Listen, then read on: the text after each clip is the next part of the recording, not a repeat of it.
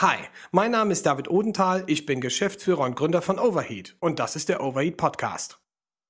Beim letzten Mal haben wir über neun Facts über das Thema Formulare optimieren gesprochen und dieses Mal möchte ich mit euch über das Thema AB-Testing sprechen.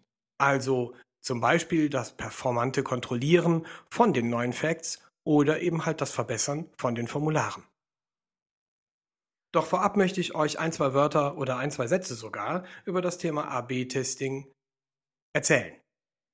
Warum AB-Testing zum Beispiel alleine blind macht. Vorteile, die hat AB-Testing mit Sicherheit. Denn das liegt ja auf der Hand. Neben dem direkten Vergleichen zweier verschiedener Varianten ist auch die Handhabung von verschiedensten Tools sehr einfach. Doch da ist auch ein Haken. Erkennt ein Online-Marketing-Manager oder Conversion-Optimierer mehrere Verbesserungspotenziale auf einer Internetseite, so werden meist nicht alle sofort und gleichzeitig optimiert werden. Denn das ist eigentlich kontraproduktiv. Der Grund liegt hierfür auch im AB-Testing selbst. Hier kann eben nur erkannt werden, ob eine Seite nach den Veränderungen insgesamt besser performt. Welche der Maßnahmen dieser Verbesserung oder Verschlechterung herbeigeführt hat, kann ja dann nicht genau ermittelt werden. Daher müssen mehrfache Umstellungen viel granularer vorgenommen und auch schrittweise getestet werden. Und das, das kostet viel Zeit und Geld. Ein weiteres Problem liegt darin, dass in jedem Schritt immer nur die beste Variante gewählt wird.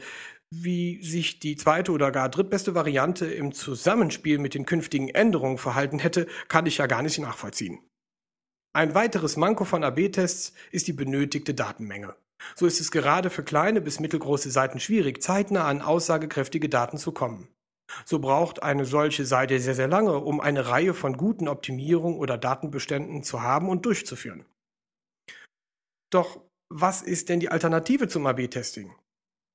Sinnvoll ist der Einsatz verschiedener Analysen. So ist es beispielsweise sinnvoll, eine Kombination aus Heatmaps, Scrollmaps, Formularanalysen oder sogenannten Session Replays einzusetzen.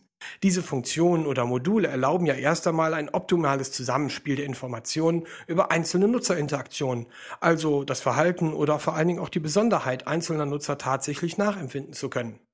So kann zum Beispiel durch eine klassische Heatmap erkannt werden, wohin die meisten Benutzer wirklich geklickt haben oder wohin ihre Maus am häufigsten bewegt wurde. Hierbei ist interessant, dass es eine Korrelation zwischen Maus- und Blickrichtungen gibt. Somit kann erkannt werden, welche Bereiche der Webseite wirklich funktionieren und die Aufmerksamkeit auf sich zieht. Solche Bereiche können dann verstärkt im Lead- oder Sales-Segment eingesetzt werden. Eine Scrollmap kann feststellen, an welcher Stelle die Nutzer aussteigen. Somit können eventuelle Brüche durch die Nutzerführung leicht erkannt werden. So kann es auch sinnvoll sein, bei längeren Texten Zwischenüberschriften einzubauen, eine Ankernavigation oder Bilder oder ähnliches einzusetzen, um den Nutzer tatsächlich besser zu führen. Formularanalysen, die helfen ja dabei, die Probleme der neuen Facts aufzudecken und Optimierungspotenziale in Kontaktformularen zu verbessern.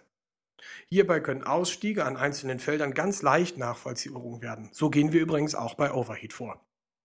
Und erst dann, wenn ich genau diese Funktion einsetze, beginne ich mit dem AB-Testing.